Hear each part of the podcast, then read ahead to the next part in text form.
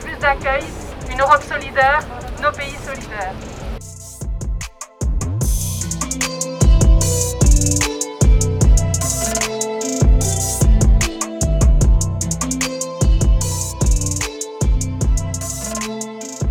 Nous voulons dire que les migrations sont une opportunité et pas un problème en soi. Cette pression, il faut que nos décideurs politiques la voient et l'entendent. Parce que pour le moment, que ce soit au niveau académique, que ce soit au niveau citoyen, nous ne sommes pas entendus.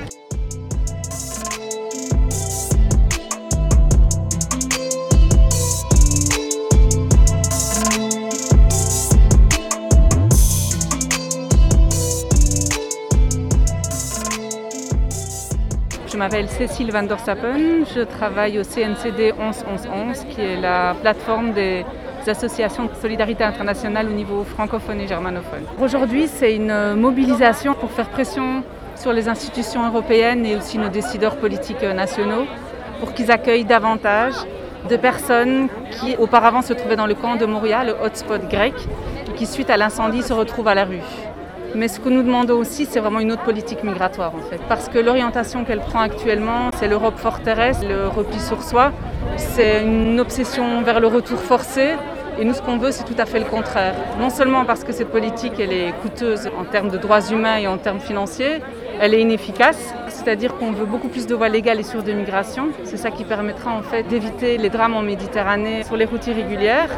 Ce qu'on veut, c'est plus d'accueil au niveau euh, européen et que ce mécanisme soit permanent, c'est pas juste des one-shots, que l'ensemble des États se répartissent la responsabilité de l'accueil.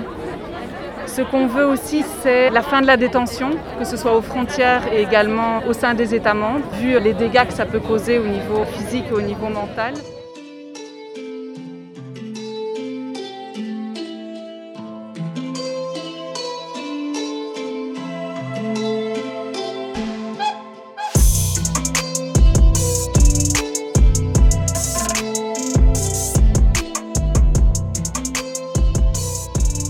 Moi c'est Mathias, je viens de Malines euh, et je suis un médecin qui a maintenant bossé pendant 11 mois euh, sur Lesbos dans la clinique euh, pédiatrique de MSF à Moria. On a essayé de soutenir le gouvernement mais avec 20 000 personnes à un moment donné dans un camp sur un petit île, c'est pas faisable.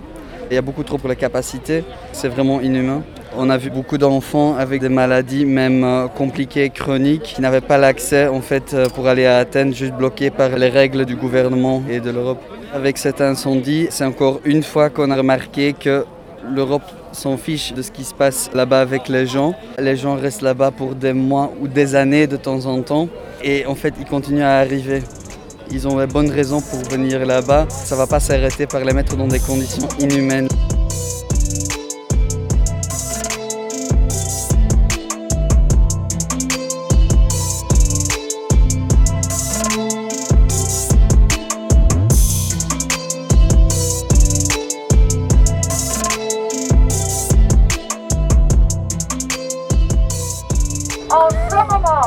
Jeudi 17 septembre, au collège des échevins de Bruxelles, on discute notre demande d'accueillir des réfugiés de Moria et des îles grecques. On peut accueillir ces gens parce que nous disons Wij hebben plaats. Nous avons de la place. Nous avons de la place. Nous avons de la place.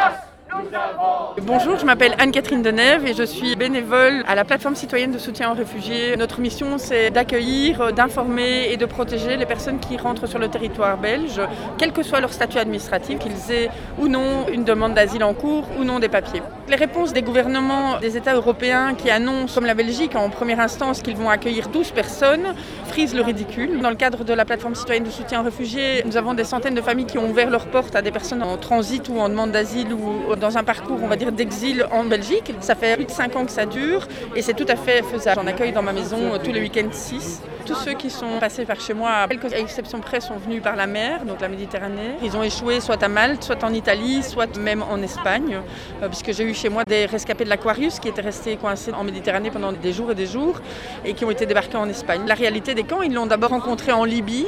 La Libye est chargée par l'Europe de garder sur le territoire africain euh, les réfugiés qui se présentent pour le passage et ils sont parqués dans des camps où là, c'est même pas la peine de parler de ce qui se passe tellement c'est épouvantable et indicible. Il y a aussi la réalité des centres fermés qu'ils connaissent bien, puisque quand on est sans statut sur le territoire belge, on est susceptible d'être enfermé. Tout ça fait partie d'une politique. Je pense qu'il y a une montée des discours fascistes, une montée des discours euh, de peur. Certains politiciens, en tout cas, euh, essayent de fédérer autour de la peur. La peur surtout détourne l'attention sur euh, le traditionnel bouc émissaire. Hein. On a vécu ça plusieurs fois dans notre histoire. Ben voilà, je pense que ce de mécanisme aujourd'hui est à l'œuvre dans nos pays.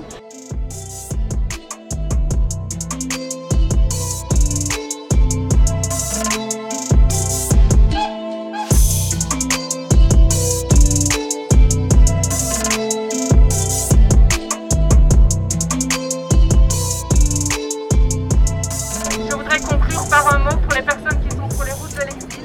Je voudrais qu'on applaudisse, qu'on fasse du bruit fort pour les soutenir dans leur trajet, car ce sont eux les premières victimes.